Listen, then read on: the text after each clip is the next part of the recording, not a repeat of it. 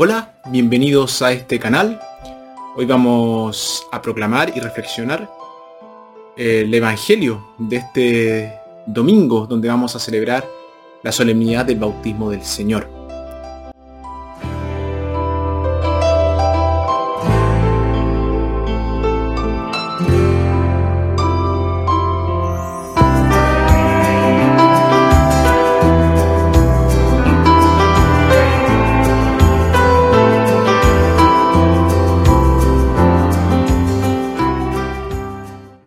Nuestra primera lectura, tomada de Isaías, se insta a la gente a preparar un camino para el Señor que viene a salvarlos.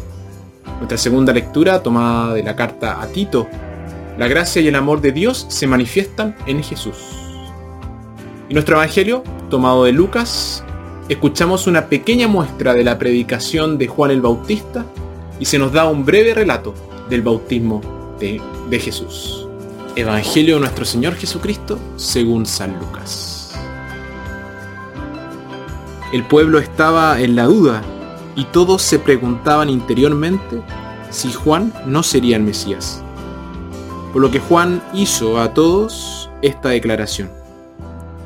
Yo les bautizo con agua, pero está para llegar uno con más poder que yo, y yo no soy digno de desatar las correas de sus sandalias.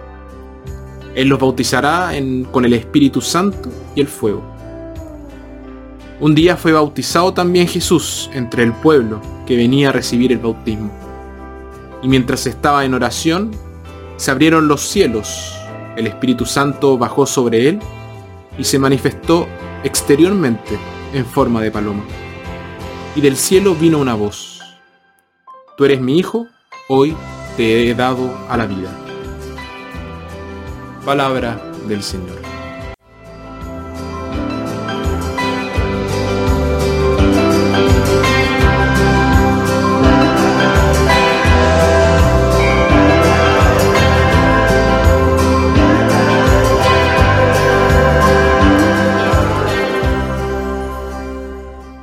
En la actualidad la, iglesia está muy preocupada por las vocaciones pero aquí la vocación se entiende en un sentido muy limitado.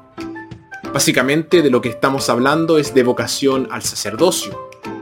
Si bien esto es importante, de ninguna manera es la vocación más importante de la iglesia. La primera y más importante vocación es la común a todos los bautizados, la vocación cristiana, o la vocación a ser discípulo o seguidor de Jesús. Y esta es la vocación fundamental.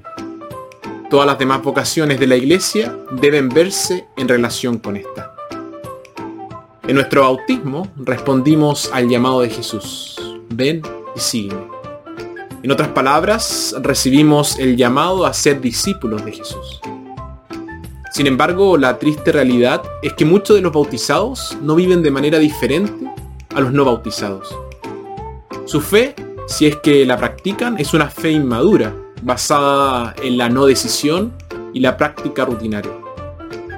Es tremendamente necesario creer con entendimiento y seguir a Jesús por convicción personal. El cardenal Newman preguntó una vez a su congregación, a su comunidad, ¿qué diferencia hace el ser cristiano en la forma en que vivimos nuestra vida diaria? Y la conclusión a la que él llegó fue me temo que la mayoría de nosotros continuaríamos casi como lo hacemos si creyéramos o no en el cristianismo. ¿En qué consiste la vocación cristiana? La vocación cristiana es, en palabras del Evangelio, una llamada a ser la sal de la tierra y la luz del mundo. El cristianismo se trata de cómo vivir, no solo de qué creer. No debe haber distinción entre la actividad religiosa y los actos de todos los días. La fe debe traducirse en acción. No se moleste en proclamar qué cree a menos que actúe en consecuencia. Como cristianos tenemos un papel muy positivo que desempeñar en el mundo de hoy. Tenemos algo que ofrecer, algo que el mundo necesita desesperadamente, aunque no siempre lo agradezca. No debemos ser tímidos o disculparnos por nuestro papel. Se requiere cierta audacia y valentía. ¿Y qué significa el seguimiento de Jesús para cada uno de nosotros? Significa ser cristiano en el lugar donde se encuentre y en la profesión que se elija. Hay muchas formas de servir a Jesús y su Evangelio. La llamada en primera instancia no es el al apostolado, sino al discipulado. Sin duda, si nunca hubiéramos escuchado el llamado de Jesús, tendríamos una vida más fácil, pero tendríamos una vida más feliz y, tendría, y tendríamos tanta vida. Jesús dijo, y fue claro, vino para que tengan vida y la tengan en abundancia. El Evangelio nos ofrece una forma más profunda y auténtica de vivir nuestra vida. Y nos implanta la semilla de la vida eterna. La vocación cristiana hace surgir ante nosotros la visión de una vida más elevada y más pura. Al mismo tiempo, inspira sacrificio y servicio a los demás. Amplía las posibilidades del amor y el coraje humano. Y la tarea no es solo para el cristiano individual, sino para la comunidad cristiana en su conjunto.